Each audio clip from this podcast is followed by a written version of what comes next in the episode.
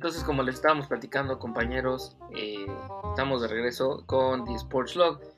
Entonces, Ray, nos estás platicando tu perspectiva del movimiento de Black Lives Matter. Eh, un movimiento Por supuesto, sí. Pero que te Ah, interrumpa. Como ya, ya no, se eh, apersonó Daniel. Muchísimas gracias por. Ah, ya, así Dani. Ahora bienvenido. ya, ya lo podemos presentar. Ahora sí, con nosotros el diseñador, como buen diseñador irresponsable, llega tarde al podcast, siempre valiéndole madre. Ayer, el, el podcast pasado tragando. Este podcast llega tarde. ¿Qué le vamos a hacer, Ray? Güey, llegó 5 minutos, no, 4 minutos con 56 segundos tarde, Daniel. ¿Qué, qué, qué onda con la responsabilidad? Eh, dinos, ¿qué pasó? Habla, bandido. Pero háblale. Ah, ni siquiera ha prendido el micrófono, ¿ves? Encima, encima, no prende el micrófono, Daniel. A ver, ahí. Ya, ya, ya pudo, ya pudo, al fin. Ahora sí, ¿qué tienes que decir en tu defensa, Daniel? ¿Y se lo volvió a pagar? ¿Lo volvió a pagar, Daniel? ¿Qué está pasando, eh? Bueno, yo te voy a decir, en lo que este güey resuelve su vida, te ¿No voy a comentar. Ah. Eh, eh, sí, ahora te va a tocar en pausa en lo que yo acabo mi idea, ¿eh? Ah, no, no, no, ah, Sí. no, no, a ver. Ustedes disculparán. eh, buenas noches. Avísenme que ya van a empezar a grabar. Me agarran de bajada. pero te fuiste, te valió madre. Yo les dije, permítanme un segundo. Y No, te, de- y te valió. Se fue, güey. No. No, no es ninguna excusa, simplemente yo les pedí que me dieran tiempo. Por lo que veo, Te les dijimos valió que no. Les- no, no me dijeron nada.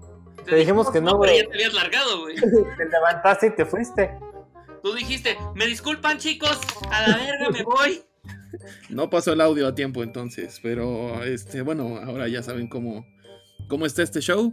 Eh, pues bueno, ya veo que entré cinco minutos tarde, ya estoy viendo que Ray y, y Juan se están pues no sé si meando de la risa o lo que sigue.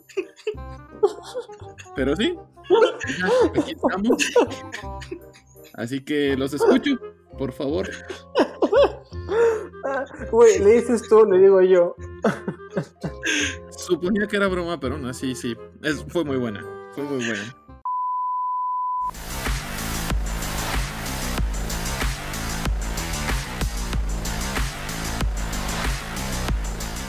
Amigos y enemigos, sean todos ustedes bienvenidos a Volando el Balón, el podcast de The Sports Log. Como siempre estoy aquí bastante contento, emocionado de estar compartiendo micrófonos con mis queridos amigos. Me presento, yo soy Juan Antonio Hernández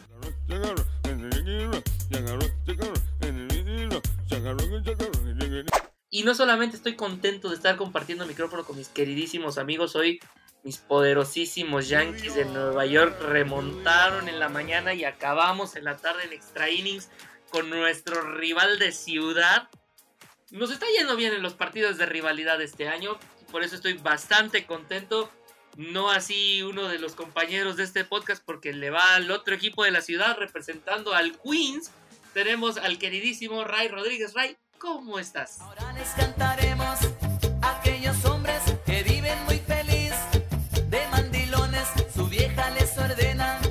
Triste. Estoy triste porque teníamos una ventaja de 7 a 2 y no sé qué pasó. Yo sé que la pelota caliente no se acaba hasta que se acaba, pero no sé qué pasó. se me resbalara de las manos. Es, es, es muy triste, es muy triste sobre todo porque no tienes muchas series del Subway y lamentablemente eh, esta, esta todavía le, le queda un poquito. Hubo, hubo, hubo una victoria ahí de los Mets hace poquito, pero híjole, la de hoy un chingo, la neta. Sí, o sea, ustedes se llevaron dos victorias y los Yankees remontaron en esta serie de cinco. Curiosa porque Yankees tuvo tres partidos de local, pero los Mets tuvieron dos partidos de local en el Yankee Stadium. Y por eso hay una anotación curiosa que quedará para la historia para aquellos que les gustan los datos inútiles que quién sabe por qué tienes en la cabeza guardados, pero ahí tienes. Los Mets de Nueva York dejaron en el terreno en el Yankee Stadium a los Yankees. Un, un apunte que quedará para la posteridad y nosotros podremos dar fe y legalidad de ello. Y bueno, pues ya escuchamos al pobre, al triste Ray que se encuentra algo tranquilo también porque dice que ya no está viendo el béisbol, que ahora está pelando solamente el básquet. Sí, ya a partir de este momento Ray se dedica a ver al Miami Heat, campeón de la NBA, lo digo desde ahorita, Jimmy Butler MVP, pésele a quien le pese. Sí, bueno, les teníamos que mandárselo nosotros de los Bulls, pero bueno. También tenemos con nosotros a otro queridísimo compañero de Mil Batallas que se alcanzó a terminar su torta esta vez. Ahora sí se acabó su comida antes de grabar. Y en Y tiempo récord, güey. nosotros- En tiempo récord. Yo- no lo vieron porque, porque no tenemos todavía el, el- el video. Pero este güey se, se- se la comió como pocos, la torta. Ajá, gracias por aclararlo. Mientras tanto, ustedes estaban gritando Bruce, Bruce, Bruce, Bruce.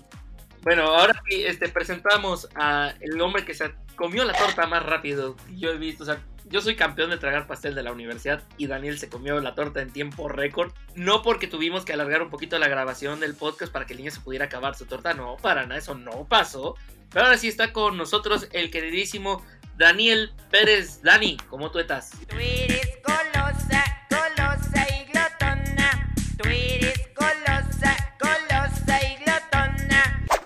Buenas, buenas, buenas, buenas. No sé si sean días, si sean tardes, si sean noches cuando estén escuchando esto. Eh, pues bien, aquí echándome un vinito para aclimatarse, porque como saben, este es un podcast en el cual sus tres tíos borrachos discuten todo menos los terrenos de la abuela. Pues bien, aquí viendo cómo Ray sufre, su cara de frustración ante la derrota de los Mets. No, no, no. Ya los Mets ya pasaron. Te estoy sufriendo porque combinaste torta con vino. ¿Quién hace esas, esas barbaridades? Se llama baguette.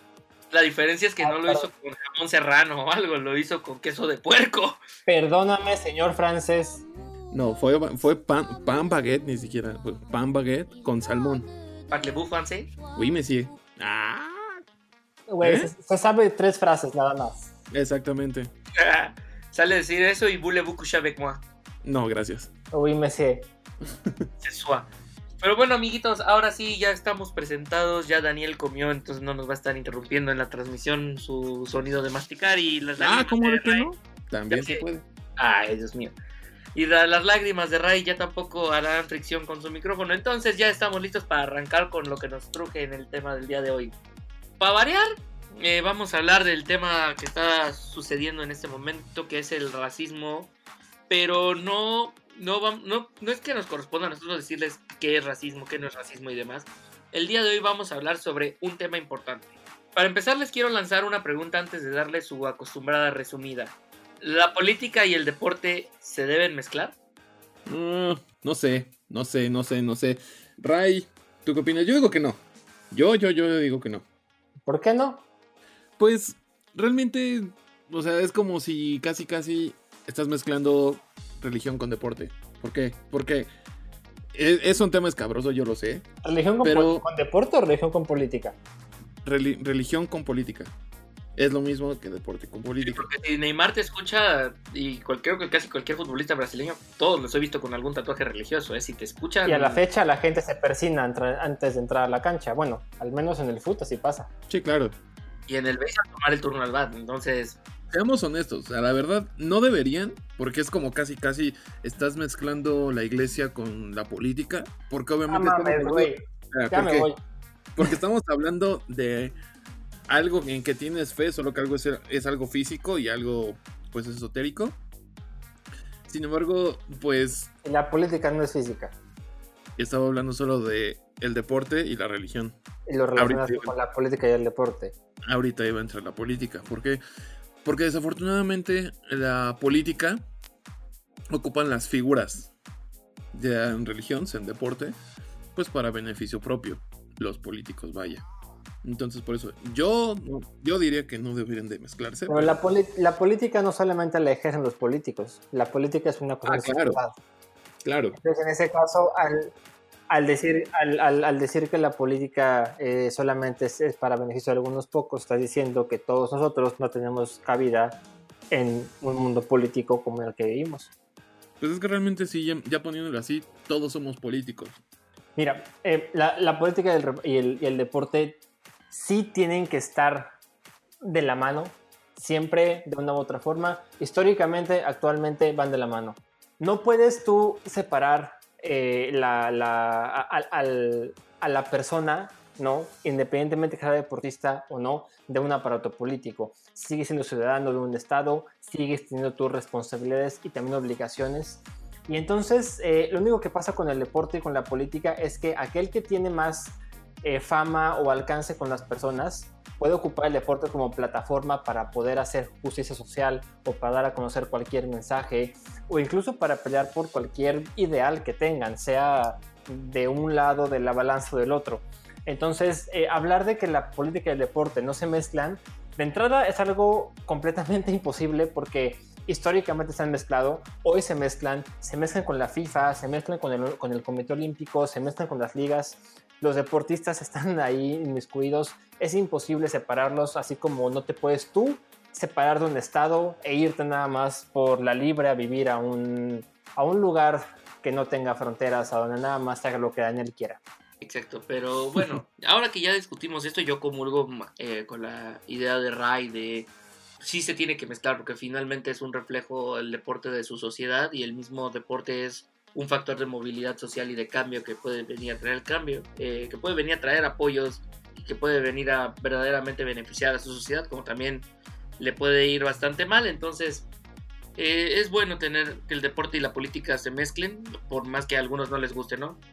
Ahí tienes nada más ejemplos. Hay, hay, hay, una, hay una lucha racial a lo largo de la historia de Estados Unidos donde el deporte ha tenido de una u otra manera algún eh, algo que decir. Y también está el deporte como propaganda, no sé si te acuerdas, en, la, en los Juegos Olímpicos pre-Segunda Guerra Mundial, pues Hitler... Sí, en los Juegos Olímpicos de Berlín del 36, Exactamente. la del triunfo de la voluntad y Olimpia, dos grandes documentales de Leni Riefenstahl. El mismo Hitler quería ocupar eh, a esta, esta, esta manera de supremacía racial dentro de las Olimpiadas como una forma de justificar su movimiento. Y la Guerra Fría también tiene que ver algo ahí un poco con la política. Se ocuparon los estados, bueno, se ocuparon los equipos olímpicos tanto de la URSS como de Estados Unidos en función de quién ganaba no solamente la carrera intelectual, la carrera este, espacial, también la carrera deportiva. Entonces, ahí están mezclados, nos gusta o no.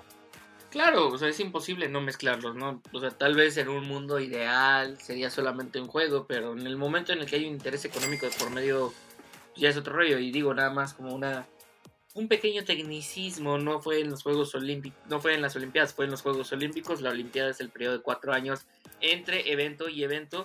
Y este fue el detalle cultural que nadie pidió con Juan Antonio Hernández. Pero bueno, ahora sí les doy su deseada y anhelada resumida como saben, en los últimos meses hemos tenido muchísimas pro protestas en los Estados Unidos. Digo, nada más, Ray, tú lo estás viviendo de primera mano allá en Nueva York.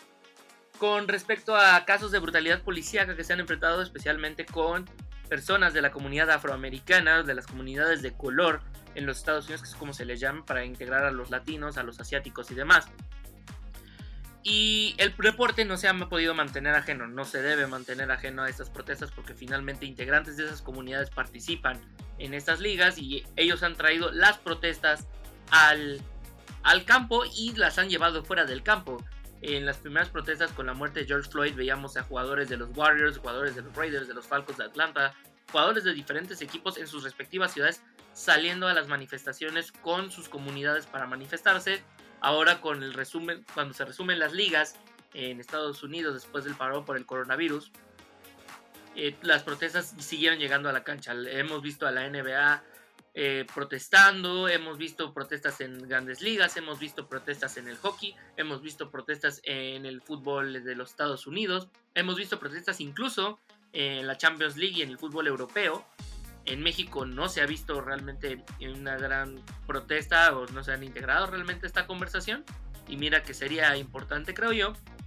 Y finalmente, en el fútbol americano aún no vemos protestas de estos casos en particular, aunque si se habla de protestas de racismo en Estados Unidos, claramente la primera imagen que viene a la cabeza es Colin Kaepernick. Colin Kaepernick hace casi, así, hace casi ya un rato. Sí, Kaepernick ya tiene rato, pero el, el el tema ha seguido en la boca de todos los que nos gusta el fútbol americano. Cuando recuerdas eh, racismo y NFL, lo primero que te viene a la mente es Colin Kaepernick. Ahora, yo les quiero lanzar a ustedes esta primera pregunta. De la, todas las reacciones que han visto, ¿cuál ha sido la que más les ha llamado la atención para empezar? Mira, de entrada yo creo que la NBA es lo que es la liga o la reacción, perdón, que más me ha llamado la atención a mí. Uno, porque lo siento natural de, de su parte No sé si recuerdan, de aquí va el dato curioso de Ray, pero todos están, todos tienen en la memoria Colin Kaepernick arrollándose durante el himno nacional hace ya unos buenos años, pero cuatro años antes de eso ya había habido una demostración, digamos, de un deportista que hoy está en boca de todos. LeBron James, cuando jugaba con el Miami Heat, también tuvo una protesta eh, a raíz de este eh, el asesinato que hubo con, con Trayvon Martin, eh, que era un joven que venía pasando este, por la calle desarmado con una hoodie, ¿no? La famosa hoodie que muchos ocupamos. Y entonces, eh, un vigilante... Una sudadera con capucha. Exactamente, ¿no? Y entonces alguien en la calle de esos vecinos vigilantes, ¿no? Le disparó y, eh, ¿cómo se dice? Eh, lo mató. Entonces LeBron, Wade y toda la bola del Miami Heat se armaron como eh, una, una protesta y salieron todos una foto con la hoodie, ¿no? Eso cuatro años antes de lo de Col- Colin Kaepernick. ¿Qué te dice eso?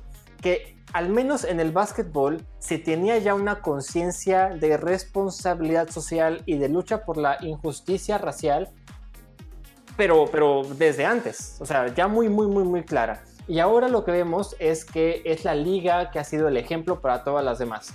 Pasa lo de Jacob Blake y entonces la NBA es la primera con los Milwaukee Bucks que deciden boicotear el juego. A raíz de eso, la MLS cancela su jornada. A raíz de eso, la NHL y la MLB toman ciertas medidas como para decir estamos presentes. Pero fue la NBA la principal que reaccionó. Y para mí, esto con la que me quedo, porque es la que al momento eh, pinta como la liga eh, y los jugadores y técnicos que son referencia para esta pelea. No sé, Dani, con cuál se quede, ¿verdad? Sí, digo, todos sabemos que pues tu deporte es la- el básquetbol y te doy toda la razón. Realmente la NBA fue pionero de todos estos movimientos. O sea, de eso es indiscutible. Eh, en la NFL empezó, o bueno, fue más notorio, mejor dicho, cuando fue Colin Kaepernick, que por cierto fue despedido. Mucha gente le dice que por los problemas de racismo y cosas por el estilo. No, revisen sus números y analicen ustedes. Realmente fue despedido porque ya no daba el juego que un jugador profesional debería de dar, pero bueno, ese es otro tema. Eh, sí se me hace curioso que, bueno, no curioso, sino al contrario, eh, ¿cómo llamarlo? Algo bueno, no, algo bueno, algo de reconocerse de las ligas que ya se sumaron. O sea, porque sea cual sea la razón, o sea, si tú quieres llamarle es que mercadológicamente nos, nos conviene, es que apoyamos a nuestros jugadores, lo que sea, pero ya lo hacen. O sea, y es lo importante. calderonista, haiga sido como sido.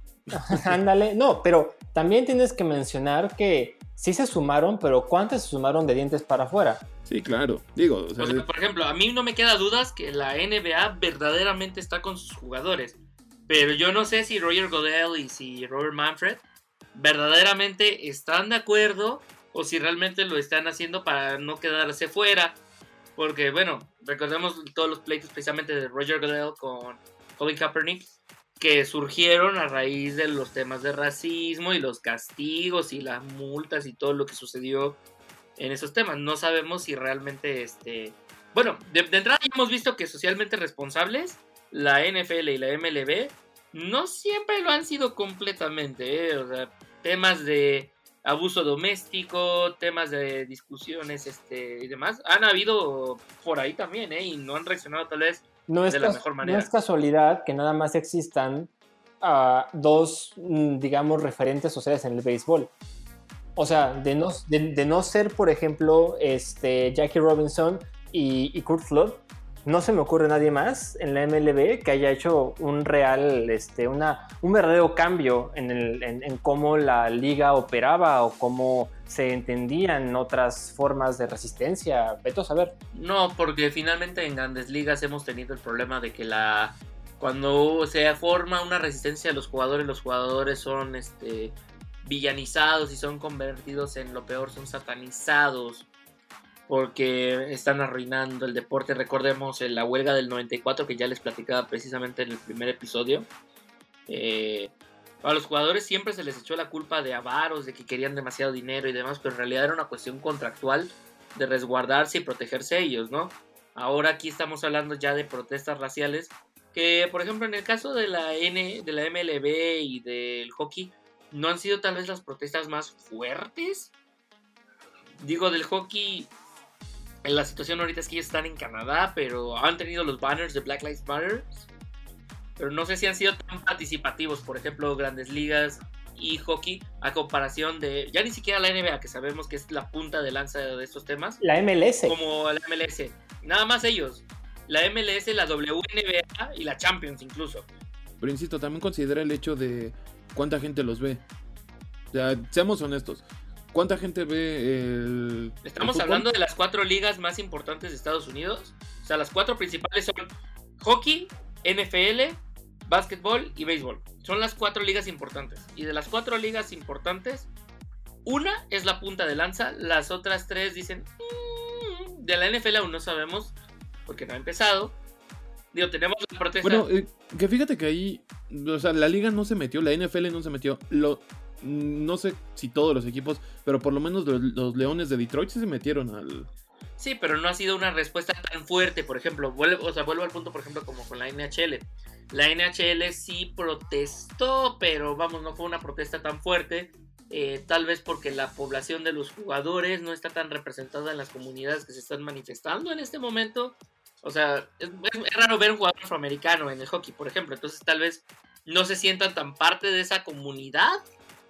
Pero en el béisbol sí, y ahí es donde yo veo un problema, por ejemplo. No, sí, claro, pero también, eh, no sé. O sea, las ligas lo hicieron porque los equipos lo hicieron o, eh, o al revés. O yo liga te digo a ti equipo suspende.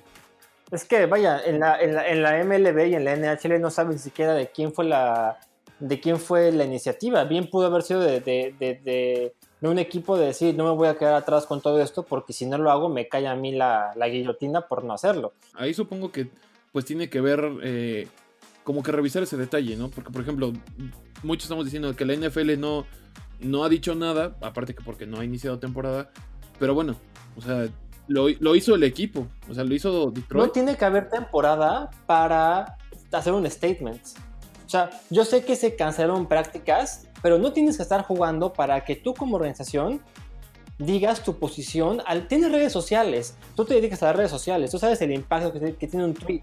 ¿Cuál es entonces la- la- la- el, el motivo por el cual la NFL sigue callada? Sí, sí tienes razón. eh. Ahí sí ya te la compro. Sí, y digo, por ejemplo, en el movimiento anterior, o bueno, en la protesta anterior que fue cuando fue lo de George Floyd, me acuerdo, eh, digo porque también me gustan los videojuegos, me acuerdo que al principio de la pantalla de Call of Duty daban un mensaje de apoyo.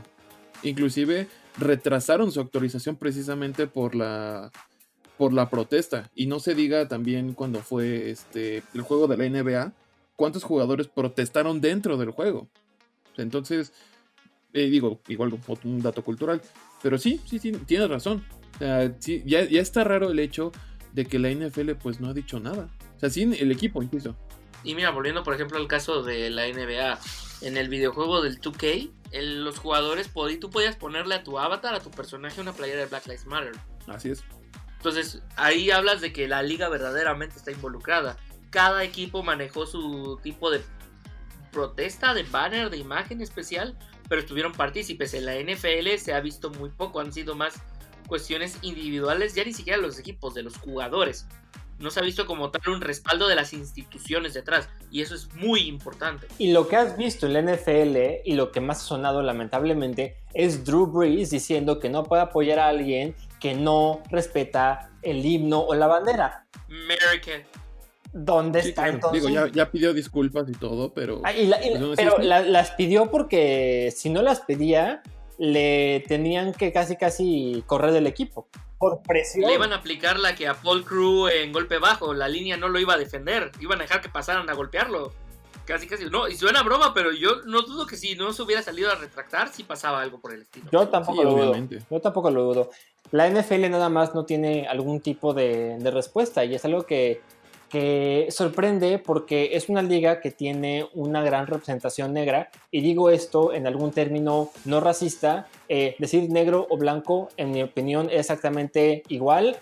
Eh, incluso decir afroamericano es un poco más este, racista que, cualquier otra expresión, así que por eso lo menciono. Eh, pero imagínense hasta dónde llega el, el- el- aparato del NFL. Entonces, otra reacción que sorprende es esa. Sí, claro, y digo, yo por ejemplo, a mí lo único que recuerdo es una declaración de Roger Goodell diciendo, y es de la con la que yo me quedo porque se me hizo súper tibia, súper light, diciendo Roger Goodell, "Ah, creo que sí nos equivocamos con Kaepernick, y todos así de, nah, No me digas. me lo juras. Bueno, cuatro años tarde se me hace que Roger Goodell tiene Internet Explorer o algo y por eso llegó la información tan tarde, pero eh, esa es con la reacción que yo me quedo, porque realmente no me sorprenden las reacciones de la NBA. Vamos, siempre ha sido una liga bastante involucrada en esos temas, no nada más en cuestiones raciales. Eh, a principios de año, de temporada más bien, teníamos todo el tema de la NBA y Hong Kong, China.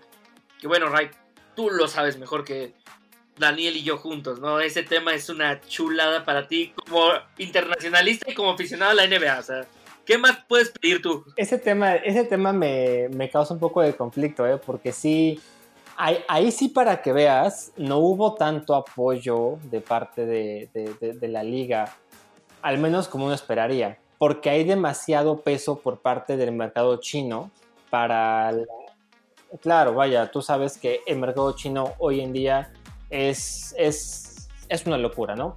Las ganancias que se, que se tienen de ahí es- son, son impresionantes. Y los tweets que lanzan eh, los jugadores de los Rockets y al estar ahí, pusieron un poco en predicamento el negocio de la NBA en China. Entonces, para mí ahí la, la- NBA salió un poco tibia. Bueno, yo vi, la- o sea, yo vi la- una entrevista que le hicieron a Adam Silver diciendo, este, pues yo no voy a obligar a que estos güeyes borren los tweets y si eso implica que yo pierda dinero en China, pues, pues, ni modo, me aguanto. Pero es- es- a lo que voy con esto es la liga no hace oídos sordos. Ah, no, eso sí. Algo comenta, tal vez sea tibio con ciertos temas, pero algo habla. Quien realmente se me hace a mí súper tibios, por ejemplo, grandes ligas con el béisbol. Eso sí se me hacen súper tibios, súper light. Eh, digo, viene a mi memoria la serie mundial del 2017 entre los Astros y los Dodgers, cuando me parece que sí, es Julieski Gurriel, que se presiona los dedos sobre los ojos para hacerse los más rasgados, en burla a Kenta Maeda, que era el pitcher entonces de los Dodgers, a quien le conectó un cuadrangular. Sí, al siguiente partido se disculpó y todo, pero eso lo haces en la NBA, es una suspensión. Pues nada más ve lo que pasó hace poquito con este en, en el partido de Clippers contra, contra Mavericks, donde un jugador del equipo de Clippers le dice a Luka Doncic, eh, en, en pocas palabras, eh, you whitey, you cannot, no sé, ya saben, todo el rollo de tú blanco, no me puedes a mí cubrir, etcétera. Al partido White man can't jump. Exactamente. Al siguiente partido, ahí tienes ya obviamente la disculpa. Este, digo, ta- también pasa, pero en este caso de la NBA, te la crees, ¿me entiendes? Sí, o sea, tal vez no fue un incidente tan grave, o sea, no, no fue una burla, o sea, es parte del trash talk tal vez, podríamos decirlo. Pero ahí, ahí, ah, depende de cómo se lo tome cada quien, ¿no? Claro, y al fin y al cabo, yo- Pero es un caso particular. exactamente, es un caso particular. eh, e incluso sí se vio como una, una presión bien fuerte cuando sucedió este asunto en la NBA. Pero cuando tú ves el asunto de, la, de, de 2017 con la Serie Mundial, ¿no? Y lo que sucede con los ojos rasgados, eso, eso, es- eso, eso es un gesto. Más que una verbalización del momento, es un gesto con dolo. Y ahí cambia la cosa. Sí, o sea, eso no fue trash talk. Eso claramente fue Es, una es- burla eso es ofensa de premeditada. Gorriel y es ofensivo. Es ofensa, Claro. ofensa premeditada. Punto.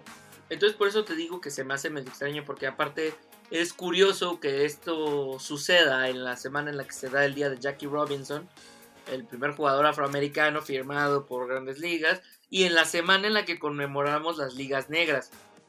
O tal cual, recordemos que en algún punto los afroamericanos no podían jugar en grandes ligas y tenían una liga aparte que se llamaba así. Búsquenlo en Google, ahí dice Negro Leagues.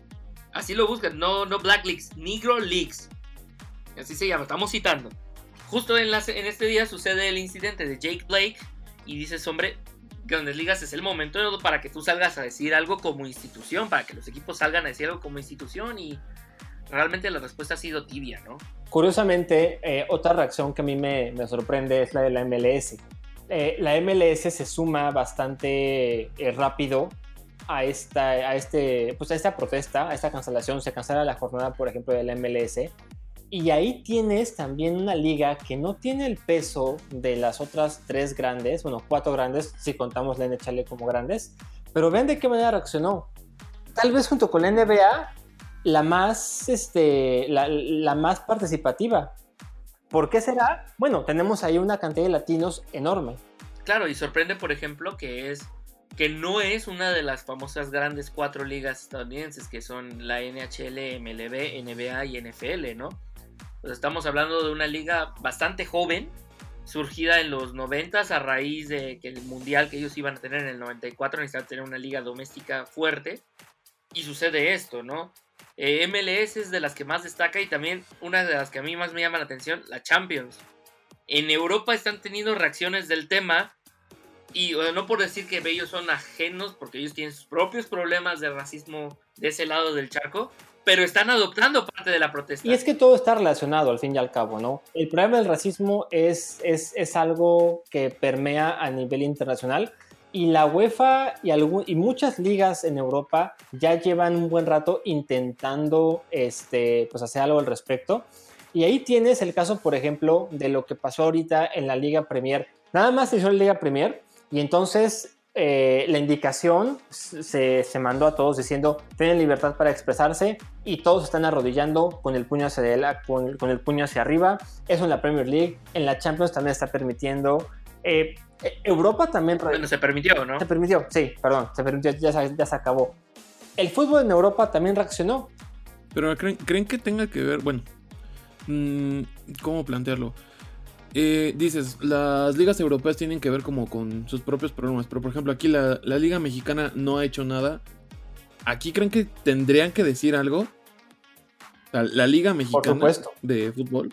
Claro, porque finalmente la protesta no es exclusiva de las comunidades afroamericanas, es para las comunidades de color, como te que se le llama en Estados Unidos, y dentro de eso incluimos este, a las comunidades latinas. Las comunidades latinas que también han sido bastante discriminadas en Estados Unidos, las comunidades asiáticas, las comunidades de Medio Oriente también son bastante eh, discriminadas allá.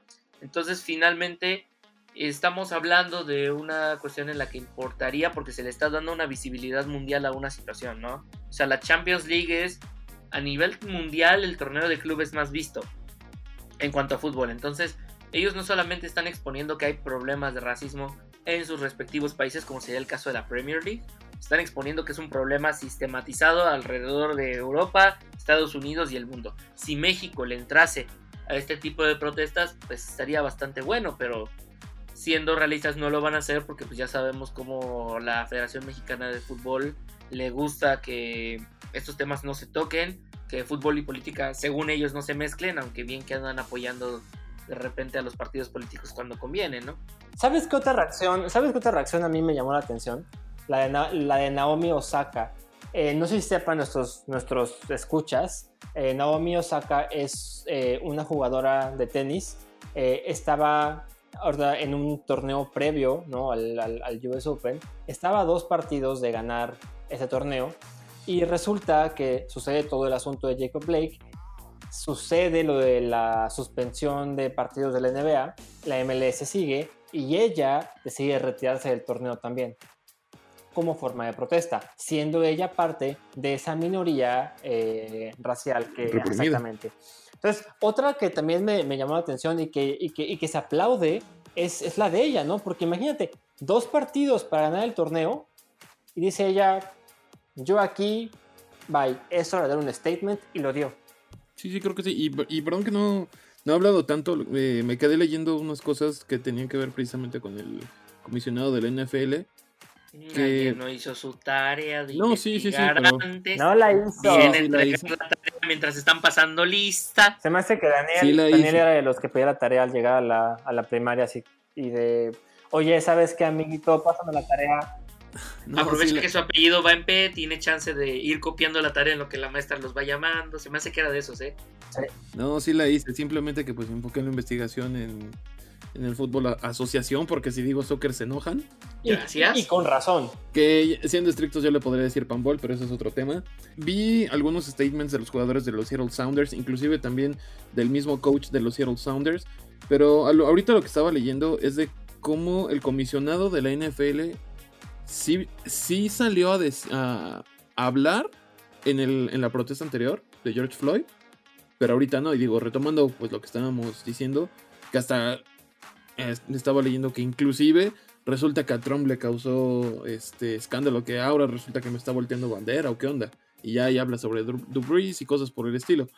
Este, pero ahora sí, para decirles de la tarea que sí hice, según ustedes. No, según nosotros no hiciste tu tarea, la estás viniendo a hacer ahorita. Así es. Pero, maldita. ¿Me ves algo que estoy leyendo Sí, en ese instante? En el reflejo de tus anteojos, sí. sí, te delatas. De hecho, estoy con la cámara de ustedes, pero bueno. Sí, eh, eh, bien dice sea, la, el fútbol asociación, otra vez, Eso, te vamos a mandar planas si no lo dices, ¿eh? Ay. que se manifestó en, en pro de la de las protestas Eh, y el tweet que yo vi muy repetido por gente latina que pues estuvo bastante interesante que fue del equipo de, de Los Ángeles del Galaxy que precisamente pues que estaban apoyando entonces digo ya lo ya lo dijeron ya lo creo que inclusive lo voy a repetir que los latinos también se están sumando a su manera y también pues recordar que en la vez la protesta pasada de George Floyd, no sé si recuerdan que hubo una imagen de que estaban enfrente de las oficinas de CNN donde estaba tal cual la bandera de México. Sí, porque, por ejemplo, en Estados Unidos, eh, Fox News no nos ayuda diciendo cinco países mexicanos, entonces de, ah, caray. Porque pues ya ves que para ellos latino es igual a es igual a mexicano. Abajo, si hablas español, todos son mexicanos, todos frijoleros, todos beaners. Yes, beaners, no. No, no, mexicano no. Abajo de la, South, de la South Border todo es México. Eh, Exacto, Abajo de Texas todo es México. exacto. Este, y ahorita pues no ha habido, o no se ha reflejado apoyo, digo, no, no dudo que lo haya, y a eso iba con mi tweet, con mi tweet, con los tweets que leí, que sí han estado apoyando pues a través de de redes sociales, por así decirlo. No ha sido tan visto, pero pues habrá que ver también qué, qué tanto hacen o cómo, qué tanto se manifiestan. Sí, eh, habrá que ver bien cómo acaba de evolucionar todo el tema, pero finalmente a mí la única otra protesta que creo que estaría bueno reflexionar también y tener en mente es la NASCAR, eh, porque acá no fue una protesta, sino fue un cambio y es parte de lo que nos lleva a otra de las cosas que quería platicar con ustedes de los cambios que esto puede traer al deporte es, para empezar, técnicamente no lo es, pero para fines prácticos vamos a mencionarla así. Eh, la bandera confederada, entre comillas, porque técnicamente esa no era la bandera de la confederación, técnicamente es una de las banderas navales que se usaron, pero ahorita se ha usado como representación Gracias por de lo que en su momento era Gracias. Sí, a mí también, a mí también me cringea un poco eh, y sobre todo pensar que yo siendo mexicano conozco más de ese tema que muchos de allá, pero bueno, eso es tema Estamos aparte. hablando de rednecks, o sea, también No, no hablan español, no nos van a escuchar ahorita. No, o sea, pero a lo que voy, o sea, estás hablando de rednecks, que dime cuándo han leído. Y simplemente le dicen, esa es tu bandera y hazle como quieras. Mira, finalmente se ha vuelto un símbolo de identidad sureña, ¿no? Entonces, es muy común que en la NASCAR los equipos utilizaran esas banderas en los diseños de sus carros. A partir de ahora está prohibidísimo. Y eso también desata un problema en Estados Unidos porque tienes a mucha gente que cree que esa bandera no representa, no es eh, ellos, de nuevo, ellos dicen esto, yo no estoy de acuerdo, pero es importante mencionarlo, no vayan a decir, no es que Juan dijo, no, no, no. Yo nada más estoy citando. Ellos dicen que la bandera confederada representa el orgullo sureño y cómo los sureños se defendieron de la agresión norteña y cómo estaban ellos defendiendo sus derechos. Que curiosamente el único derecho que tenían diferente era el derecho a tener esclavos. Digo, Bueno, no sé si recuerdas tú, pero para aquellos que vieron los Duques de Hazard en su juventud, al menos yo como niño noventero se los vi, la bandera que está pintada eh, en el toldo del auto que, que manejan ellos es la bandera confederada. Dato curioso de Ray. Sí, y por ejemplo, esa bandera naval confederada está presente en las banderas de muchos estados de la confederación, por ejemplo. No, y es la bandera que se ocupa este, para, digamos, las carreras de NASCAR, que es a lo que vamos, ¿no? Al fin y al cabo. Es una demostración de cómo también eh, la política desde ese lado, pues se mezcla con el deporte. Porque visualmente lo ves en los estados de NASCAR. Sí, o sea, en las pistas de NASCAR es difícil. eh, es muy raro ver eh, pilotos de color, no, importa el color, casi todos son blancos. Bueno, mujeres incluso también es bastante difícil verlas correr. Entonces, cuando tú ves estas situaciones y ves que tienen ellos las, esas banderas, eh, dices, es un deporte dominado por un, por un target etnográfico muy específico. Y ahora les están prohibiendo esto que despertó protestas de identidad, porque pues es la identidad sureña, se sienten atacados, ¿no? Y esto es a lo que voy con qué cambios van a traer estas protestas, no nada más eh, dentro de la cancha, sino extra cancha al mundo deportivo.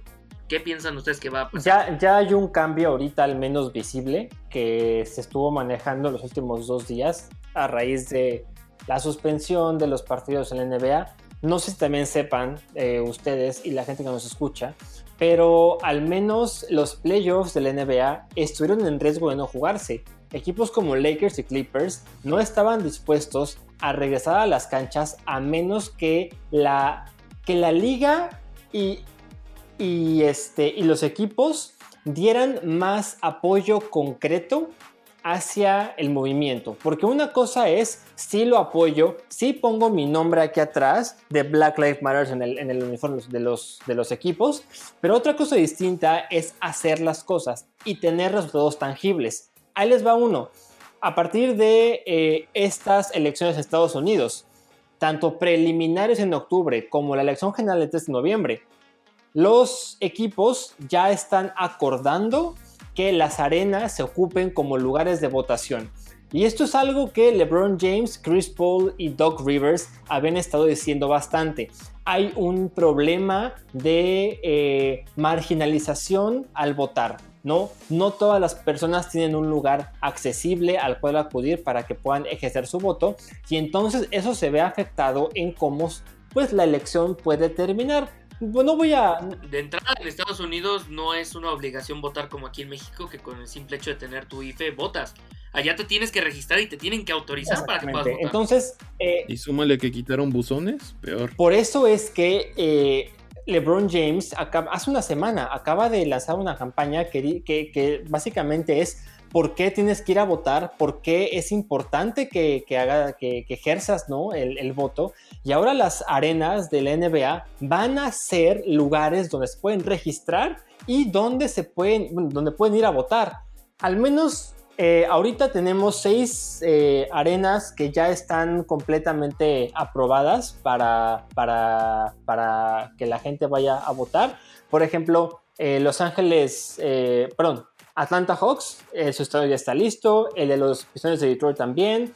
El de los Sacramento Kings, Charlotte Hornets, Washington Wizards y Houston Rockets ya están dentro.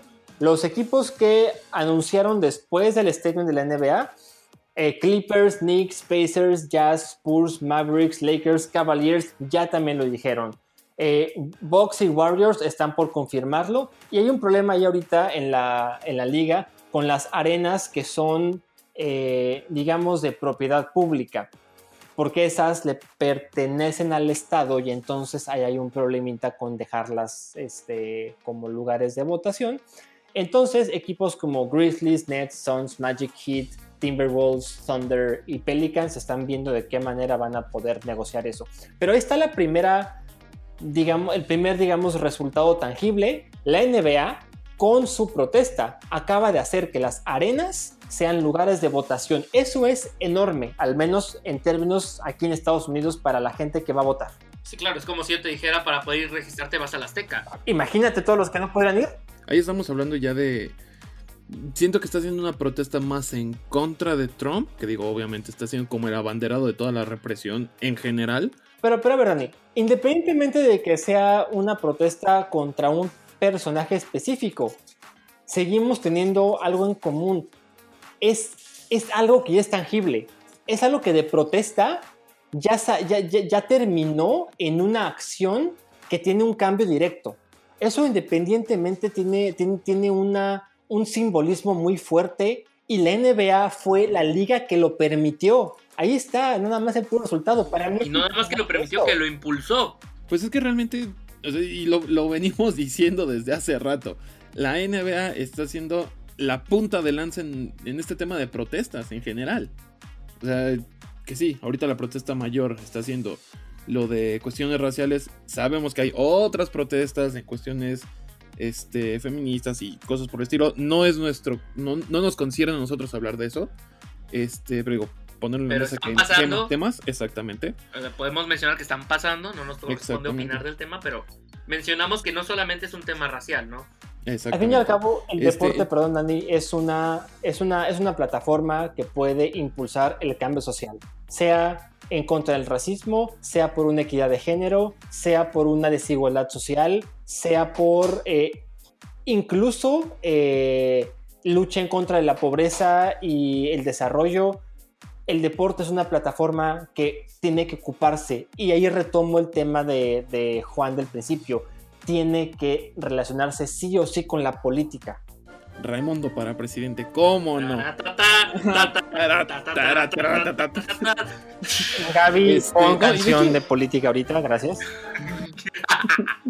De hecho, eh, si quieren ver un ejemplo de eso, vean la película que salió 2011, si no, me- si no mal recuerdo, que fue cuando dan el ejemplo de Nelson Mandela como utilizó a los Springboks, Ah, al equipo de rugby, exactamente, Invictus, 2009. perdón, 2009, este, cómo ocupa al, a la selección de rugby de, de Sudáfrica, de los, los Springboks, para unir a toda, a toda su gente. Entonces sí, insisto, y lo vuelvo a repetir, te- les doy la razón de que sí, ¡Exoplanasmos! Don Plenasmos vuelve, vuelve. Bueno, la política y el deporte sí, sí se deben de mezclar, digo, y realmente no recordaba esta película que pues sí, fue, fue un buen caso, es, es un movimiento social muy fuerte, digo, la película es un peliculón, pero viéndolo de- desde otra perspectiva, es este, fue un movimiento social muy fuerte, o sea, cómo la estrategia que tuvo alguien como para hacerlo, o sea, como pues, para unir toda una sociedad a partir de un equipo de rugby. Y aprovecho rápidamente para hacer un pequeño comercial porque nuestro queridísimo crítico de cine Ricardo El Patas Alcántara eh, estará reseñando próximamente esa película emitiendo una crítica precisamente de este tema. Ahora sí, Ray, lo que nos ibas a decir. otro, tema, ot- otro ejemplo es Alemania 2006 en el Mundial. Fue tal vez el evento que ocuparon para darle a conocer al mundo que Alemania ya era una Alemania completamente unificada, que después de todo el proceso de la caída del muro de Berlín estaba en otro, en otro proceso de reintegración Berlín reivindicado. ¡Y qué bonito es! Y, y- y no, y- y no olvides el, el- el asunto, por ejemplo, de eh, la pelea por hostear los Juegos Olímpicos. Beijing 2008 fue un claro ejemplo de cómo China ocupó esos Juegos para poder este, demostrarle al mundo su posición global, ¿no? Y el poder, digamos. Pregúntenle a Eric. Carmen. Además, ese capítulo de South Park es buenísimo. Pero bueno, creo que nadie más que Juan va a South Park. Este. ¿No, Ray? Sí, Tú también? también, tranquilo. Y, y- Déjame joderlo, y es, y es recomendable, hágalo, véanlo. Es de los grandes capítulos de estas temporadas semioscuras que tuvo South Park previo a la temporada 19. ¿Qué número de capítulo y qué, qué temporada es? Temporada 12, episodio 8. Ahí para que lo vean. En las recomendaciones que Juanito Jones da. Este. Sí, tiene razón. Y digo, también retomando otro mundial, pues todas las protestas que se dieron a partir de, de que Brasil cayera el, el mundial. Ahí. Ah, Todas las Brasil protestas de que- 2014. El estadio, que no se iba a armar, que no sé qué, que al final sí. Y pues ahorita los estadios sirven para dos cosas. Algunos. Bueno, los, los Juegos Olímpicos de Río 2016 y Brasil 2014 le costó la presidencia A Dilma Rousseff. este, en aquel entonces. Sí, Así claro, es. fue una chulada. Bueno, también si nos vamos a cuestiones curiosas, feas, horribles, pues nada más acuérdense de los Juegos Olímpicos de Atenas 2004, que dicen por ahí que son los causantes de la crisis económica eh, griega y europea que hubo recientemente. Dicen. Dicen por ahí. Yo no sé si sean los únicos culpables, pero sí, sí tienen buena parte de la culpa, ¿no? Por lo menos la gota que derramó el vaso, tal vez. El tema es cómo va a cambiar el deporte, porque ahora eh, me toca mucho escuchar a esta generación que curiosamente nos dice la generación de cristal, pero los que cuando les tocas tantito el ego se rompen son ellos. Eh, ustedes saben de qué generación hablo.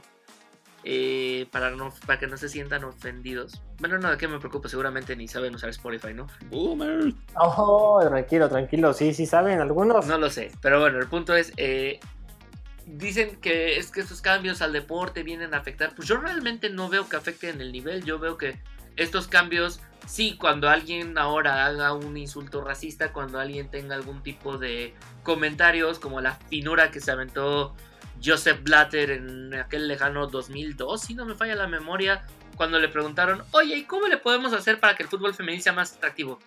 Tal vez deberían de usar shorts más cortos.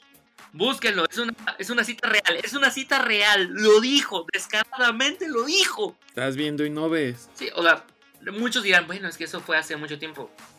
No tiene más de 20 años, o sea, suena muy lejano, pero créanme, fue... No dices eso, no dices eso. Y aparte, cambios al deporte, o sea, volteen a ver, casi cualquier deporte ha cambiado a lo largo de los años. Que porque sea un juego más fluido, que porque sea un juego más seguro, o sea, Claro, pero aquí hablamos de temas extracancha influyendo, ¿no? O sea, ya no, eh, ya no va a ser tan fácil, a lo mejor, que alguien soporte un insulto o algún grito. Eh, estamos hablando, por ejemplo, acá en México, lo del grito. este, ese. Eh, se habla de, por ejemplo, en Europa, cuando tienes a jugadores, este eh, de color en general que también les toca de todo. Digo, normalmente han sido más hacia los latinos, hacia los negros que les avientan plátanos, que les empiezan a hacer ruidos de chango, que les empiezan a insultar de esa manera. Eh, con jugadores asiáticos casi no ha pasado porque casi no han habido, ¿verdad? Pero dicen, pero sí se les han hecho burlas de ese, de ese estilo y son cada vez menos permitidos. Eh, Es, es hora, es hora también de que no solamente los, los deportistas y las ligas eh, sean una voz, ¿no? Y que impacten a la sociedad. Es hora también de que los mismos medios de comunicación también cambien la narrativa, ar- eh, digamos, que envuelve a todo, todo el movimiento o toda la este, desigualdad social. Yo diría movimientos, plural. Sí, movimientos, ¿no? Porque no me van a dejar mentir. ¿Qué pasa con Raheem Sterling en Inglaterra? Justamente te iba a Es mencionar su caso. Ahí está. Él, él es, él es, un- él es un- una persona que está completa y absolutamente advocada a eh, luchar contra el racismo en el fútbol en Europa. Y es impresionante la cantidad de basura que le escriben los medios Y ingleses. precisamente de ese tema, nuestra queridísima compañera Anadelia se aventó un texto en nuestro blog. hace poco que, vaya, por favor, sería buenísimo que lo busquen de Sports Log, se llama creo... Lo vamos a poner aquí en los show notes, aquí en la descripción del video estaría bueno ponérselo, queridísimo compañero. Y en redes sociales también lo estaremos compartiendo. Es correcto. Pero a lo que voy, a lo que voy es esto. Eh, lo- los medios de comunicación también tienen que tener ahí su responsabilidad, ¿no? En cómo van a comunicar y cómo van a, a- a hacer esta Ah, narrativa. claro. No sé si sepan lo que pasó, no sé si sepan lo que pasó con Harry Maguire, el capitán del Manchester United. Bueno, les cuento rapidísimo. Se fue, se fue a Grecia de vacaciones después de que acabó la temporada, un fracaso para el Manchester. Yo lo disfruté mucho, pero bueno, se va a Grecia. El cuate se pelea en un bar ahí en Grecia, le mienta la madre a los policías, se pone de agresivo, los quiere sobornar. Los policías griegos lo esposan, se lo llevan a la cárcel, pasa la noche en la cárcel y es declarado culpable por las leyes griegas. Obviamente el Manchester hizo todo lo que pudo para sacarlo de Grecia porque se armó un relajo. Llega a Inglaterra y ¿qué hace la BBC? ¿Y qué- hace? ¿Qué hace nada más la BBC? Le hace una entrevista y en la entrevista lo hacen ver como la víctima. Él habla y le dan completa libertad para que él se exprese, que diga, yo me sentí que me estaban secuestrando, fue una experiencia horrible, no quiero ver a Grecia. Ya quisiera yo, ya quisiera yo que le dieran un espacio igual a Raheem Sterling cuando le compró una casa a su madre y que los diarios dijeron que era un niño consentido que estaba gastando Bueno, dinero. también, ¿qué diarios dijeron eso? Acuérdate que fue The Sun, no es precisamente periodismo de calidad, ¿no? Es el Fox News. Es la narrativa que se maneja. Una conveniencia. Y es, y es- y es otra cosa que el deporte puede cambiar. la- lo- cómo se comunica. Y no te también. vayas muy lejos, nada más ahorita con el fallo que tuvo en, en la Champions League, cómo se le fueron encima. Y es algo que ya deja tu. No es actitud extra cancha. Yo estoy seguro que cualquier. Wayne Rooney en su momento hace algo así, no le hubieran tupido como le tupieron a Sterling. Sí, no creo. Pero yo les pregunto, ¿hasta qué punto va a ser permitido y qué no? O sea, yo estoy completamente de acuerdo de que les empiecen en Europa, que les gritan como monos, les avientan plátanos, cosas por el estilo. Eso sí, igual, o sea, sin problemas. Aquí en México, el, en México, el famoso gri- grito, sí, también, eh, bloqueenlo. Pero sabemos que el trash talk en cualquier deporte existe. Y si lo graban, se le van a ir encima al jugador. Es que se Ahí nota que- cuando es trash talk que cuando es este. Cuando es una cuestión meramente racista de, de insultar y de meditar a tu rival. Sí, Se digo, nota. tampoco no estamos hablando con el ejemplo de Luis Suárez, que no sé si lo recuerdan. Cuando se lo un un jugador del Manchester, si no mal recuerdo. Que fue un... Patricia Bra. Exacto. Ahí sí, meramente fue cuestiones de racismo. Pero también, insisto, ¿hasta dónde y quién va a definir o cómo se va a definir si es trash talk, si es cuestiones de racismo? O sea, también tampoco que, que sea tan evidente. Mira, que- para empezar, si el afectado se siente insultado, ahí empiezas. Nada más desde ahí, o sea, si yo te insulto a ti, güey, tú defines hasta dónde es insulto. Pero es que también es parte del trash talk, ¿no? O sea, el chiste como de, intentar bajarle la moral al oponente, bueno, bajarle la moral entre comillas, mm, no, o sea, insultándolo, ¿cómo llamarlo? O sea, Mira, hay una, hay- hay una, hay una diferencia entre calentar al rival con acciones o con, o con ciertas repeticiones en el juego y otra cosa es insultarlo racialmente, culturalmente o sea, una religiosamente. cosa es hablar de su mamá y otra cosa es decirle alguna cosa racial. Y voy a citar a una frase que se ocupaba mucho en mi alma materno. Tu libertad termina donde empieza la del otro. uy, tema muy escabroso. Cuando el otro siente la ofensa directa, ahí se acabó tu trash talk. Exacto. O sea, tú determinas cuando es insulto. Tú determinas hasta dónde lo permites. O sea, si yo te- me llevo contigo pesado y te empiezo a hablar de tu mamá y demás, con saludo a tu señora, que sabe que no lo hago, pero si yo empiezo a insultar de eso, si tú me lo permites, no es ofensivo, pero en el momento en el que tú me digas, güey, no andes hablando de mi madre, en ese momento ya tú me puedes reportar y ya puedes decir, oigan, está hablando este güey de mi progenitora, díganle que no mame, frénenlo, y ahí ya toca multa, suspensión, lo que sea. Ajá, pero pusiste ejemplo entre amigos, o sea, entre nosotros es va. también en el deporte. O sea, si yo te digo algo y tú te calientas de más, tú estás en todo tu derecho de decir, ¿sabes qué? No me andes diciendo eso porque eso sí me lastima, sí me molesta y eso no está bien. Ay, O sea- pues, ay, ay, sí, ay, sí no te la compro, Juan. O sea, entiendo, entiendo el punto al que van, pero No, realmente, pero o sea. avisas una vez. Con que avises una vez ya puedes reportarlo. No, pero, pero realmente, o sea, se- seamos, seamos honestos. O sea, estás en mero partido. El, el que sea, sea béisbol, sea fútbol, sea ese, el que sea. Sabes que te están insultando y tú le sabes que, o sea, sí, trash talk, no hay bronca. Este, pero pues ya como que te pasaste de la raya. También hay que entrar en la conciencia del jugador que está dando el trash talk. En decir, ah, ok, va, le bajo. Te, te sigo diciendo trash talk, pero de este tema ya no, ya no lo claro. Ah, Ajá. Pero, la- o sea, seamos honestos. ¿Los jugadores lo harían? Pues ¿sabes cuándo lo van a empezar a hacer? A partir de, a partir de las multas. Ajá. Pero, Exacto. Ya, sencillo. Si tú no lo quieres hacer por tu conciencia propia, por la educación que tú tienes, lo vas a hacer o porque te multan, porque te suspenden o porque te despiden. ok, ¿y a partir de cuándo empezaría a aplicar? Porque, o sea, realmente todos este, este tipo de cosas ya han pasado desde hace mu- o sea, mucho tiempo. Si quieres irte más corto, desde el 2010, tan solo pues en el Mundial de, de Alemania, que fue el cabezazo de Zidane, que se supone que fue una ofensa que dio Materazzi, si no mal recuerdo. Y Materazzi tendría que haber sido expulsado o, o, al, o al menos multado por lo que dijo, y no se fue multado.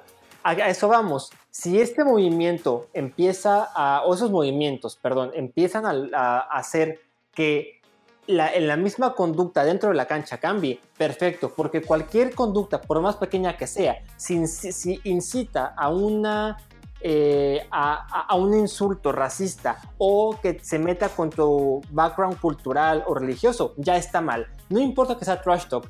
Estamos diciendo que el deporte tiene que evolucionar y tiene que evolucionar también en esta, en esta parte. No, está, no, se exime de, de- cambiar lo que se queda en la cancha, se queda en la cancha. Esto a partir de hoy tendría que borrarse, porque entonces estamos permitiendo que los pequeños insultos se mantengan. Y lo siento, es hora de Sí, cambiarlos. volvemos a es temas de cambiarlos. incluso de masculinidad tóxica, volvemos a temas de el famoso locker room talk, que esa es la justificación que mucha gente utiliza. O sea, aquí no, ya no se puede, punto, ya.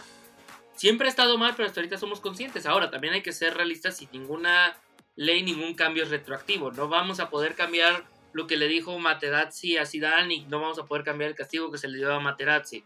Pero tal vez podamos cambiar la reacción de Zidane de todas formas fue desmedida lo que le dijo Materazzi. De todas formas, ambos debieron de haber sido castigados de la forma en la que debieron de haber sido castigados.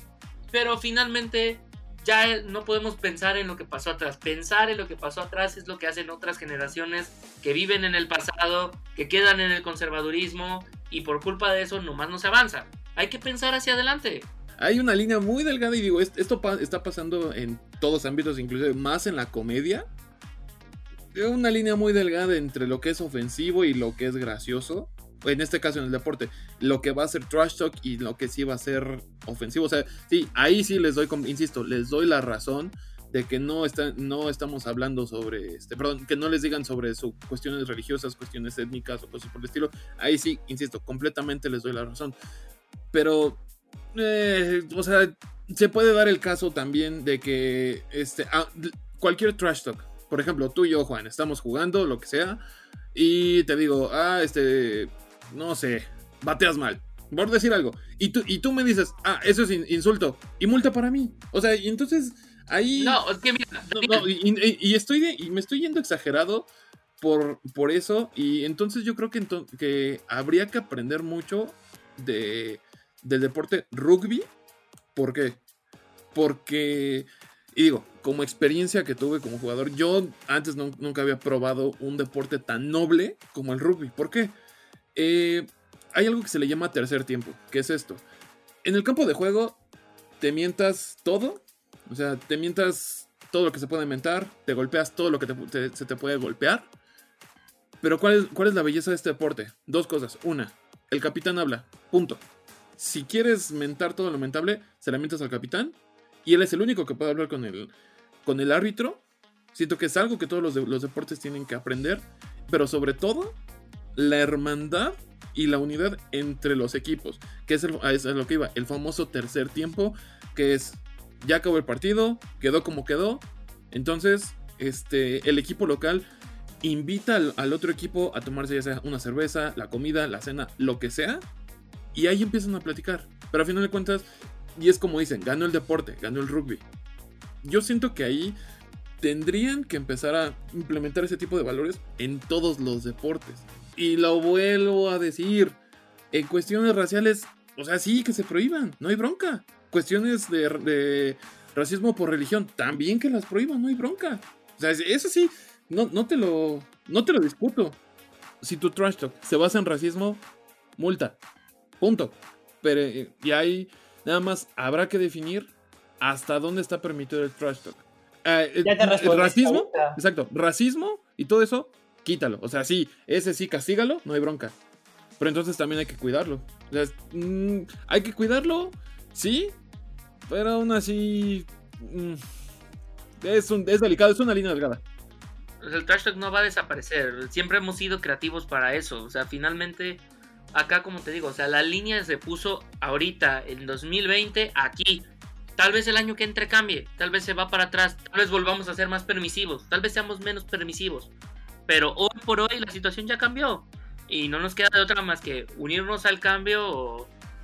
Bueno, me voy mucho con lo que dijo Andrés Oppenheimer, el título de su libro, Innovar o Morir. Sí, sí, sí, sí. Digo, y, solo lo, lo agrego como, como punto final de que, que quiten eso, adelante. No hay ningún problema. Para que no se me vayan a venir encima de que, ay, pinche intolerante y no sé qué. Ah. Sí, no, no. Si es que si eres un intolerante, Daniel, eso no lo podemos negar. Ah, le vas a decir de otra manera, pero bueno. Hoy el, caldeno- el calderonista fue Daniel, nada más. Nah, no, no, no, no, no, no, no. No, Bueno, más bien, él no fue tanto calderonista, él aplicó ahorita la republicana americana de America First. Where does it stop? I'm Donald Trump. Híjole. Te dijeron trumpista. No, no, eso sí no. O sea, aplicó, O sea, aplicó la Trump, oye. O sea, sí salió así de. no, No, where does it stop? I don't know. no sé si sería trumpista, pero bueno. We will make America great again. Dijo que no sabía, ¿eh? No, No, lo- no, no no, por completo. Tampoco está firmando. No soy trumpista, no apoyaría nunca a Trump. A lo que voy es, no sé si utilizaría ese concepto para definirme ahorita, pero bueno. Aguántese. Ray se aguantó ser calderonista. Usted se aguanta ser trompista el día de hoy.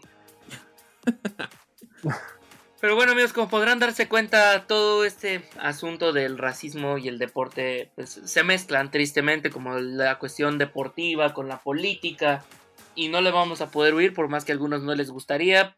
Finalmente, es, es algo que tiene que convivir, ¿no? Como parte de nuestra sociedad. Caballeros, sus apuntes finales del día de hoy. Ahora que nos estamos despidiendo de esta plática, tíos borrachos, ya la esposa de uno ya le dijo, vámonos gordo, nos vamos despidiendo. Ya se apareció aquí en cámara, así de, ya gordo, vamos, ya, ya, ya. Ya está muy borracho, está diciendo cosas que no.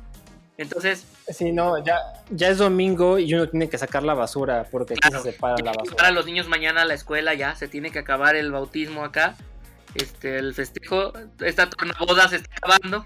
Eso es todavía no, pero sí, mira, mis apuntes finales. Eh, el deporte y la política sí se mezclan, tienen que mezclarse. El deporte es una plataforma con un, con un alcance eh, social y global enorme que gracias a, gra- gracias a muchos deportistas hoy en día tiene más peso y ojalá, de veras, ojalá que, los que, que las demás ligas y muchos deportistas íconos sigan el ejemplo de LeBron James, de Dwayne Wade, de Doc Rivers, de Chris Paul, de Naomi Osaka, de Megan Rapinoe, que han ocupado el deporte como plataforma para decir hasta aquí. Y entre más se haga eso, nosotros como sociedad seguiremos avanzando. Mi apunte final, lo que dijo Ray. No, no es cierto. Este, Por dos. por dos. Cuando dijiste por dos, ¿significa lo que tú opinas, lo opino yo? Ya al final de la plática coincido con ustedes. Sí, el deporte tiene que ser un impulsor, no solo una, una plataforma, un impulsor de movimiento social para no solo para estos temas, sino también para otro- otros problemas, si queremos llamarlo de alguna manera. El principal, eh, la obesidad. O sea, yo creo que es como que uno de los primeros este, que pueden abordar. Es que realmente sí, Ray ya, ya lo dijo todo. O sea, sí, al final del día sí sería un, un por dos, casi casi. Juan, Juanito Jones, ¿tú qué nos quieres decir? Pues ya lo comentaron ustedes también, ¿no? No quiero dejarlo en un por dos, simplemente dejar Por tres. en lugar de en lugar de dejarlo en un por tres, decir que ojalá no se quede solamente en lo sucedido en este año, ojalá se siga repitiendo en los años venideros y ojalá que las ligas mexicanas ya no solamente se queden en el juega limpio, siente tu liga. Que ojalá, no nada más la institución de la Federación Mexicana de Fútbol, la institución de la Liga Mexicana de Béisbol, de la Liga Mexicana del Pacífico, que los jugadores, los atletas involucrados en nuestro país y en Latinoamérica sean mucho más involucrados en el tema y que las ligas por una vez en la vida les dejen expresarse para que no andemos batallando como nos ha sucedido en los últimos años y como bien se retrató hasta en Club de Cuervos. Yo solo te corregiría tu mensaje. Es decir, en lugar de que siga esto, estos problemas, yo diría que en realidad cambie. O sea, que estos Que sigan las protestas, que sigan los reclamos, que sigan alzando la voz. Eso es lo que quiero que siga. No quiero que sigan los problemas. Pero lo que voy es de que, que sí haga un cambio. O sea, que las protestas sí hagan el cambio que es, que es necesario. Claro, o sea, mi mensaje es que sigan, que sigan las protestas para que siga siguen- habiendo un cambio. Pero bueno, queridos, ahora sí terminamos el programa del día de hoy, pero no sin antes recordarles que para todas sus quejas, dudas, comentarios, sugerencias, eh, Ándale, ahora yo me trabé la lengua. Ya ves, Daniel, lo que provocas por discutir contigo. ¿Y qué? Ahora sí, sus dudas, quejas, comentarios, sugerencias, mentadas de madre y demás nos pueden encontrar en las redes sociales. Que ¿Dónde nos pueden encontrar en, en Facebook, querido Ray? Nos pueden encontrar como The Sports Log. Por favor, déjenos un comentario, eh, lo que sea. Encantados nosotros de leerlos a ustedes. Daniel, ¿cómo nos pueden encontrar en las demás plataformas? En Twitter nos pueden encontrar como arroba T Sportslog. En Instagram también como The Sportslog. Lo mismo que dijo Ray, nos pueden encontrar, nos pueden mentar todo lo mentable, nos pueden de- dejar sus quejas, comentarios, dudas. Como dirán coach, Pero nada racista, de favor. eh, por favor. Como dirán coach, dudas o preguntas, adelante. Excelente. Y ahora, caballeros, en sus redes sociales personales, en el Twitter, Ray, la gente que está contigo, ¿dónde te puede escribir? Me puede escribir igual al, al Twitter, Ray-RODZ. Y los trompistas, ¿dónde pueden mostrar su apoyo a Daniel? Por única ocasión no omitiré mi Twitter. No, no es cierto. A mí me pueden encontrar en la plataforma del Pajarito Azul. como ya lo estaba diciendo, ya lo dije, ellos me interrumpieron. No es mi problema que no se limpie el audio. Eh, arroba, arroba toro-75. Ahí me pueden encontrar en la plataforma del azul, del Pajarito Azul. Excelente, una referencia medio interna de aquella del pajarito azul. A mí me pueden encontrar en la misma plataforma como arroba juanhdz95.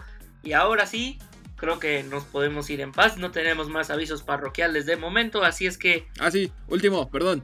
Este, les vamos a dejar en los comentarios los, las columnas que mencionamos durante este podcast. Entonces sí hubo un último anuncio parroquial. Ya apúrese que tengo que sacar la basura. ya lo están regañando allá en casa al pobre Ray, entonces tenemos que terminar rápidamente con este bellísimo podcast recordándoles que nos escuchamos el próximo miércoles en todas nuestras plataformas y bueno, no nos queda nada más que desearles que sean felices y nos vemos la próxima semana. Bye. Chao. Raimundo, carajo, ya saca la basura. Ah, ya voy.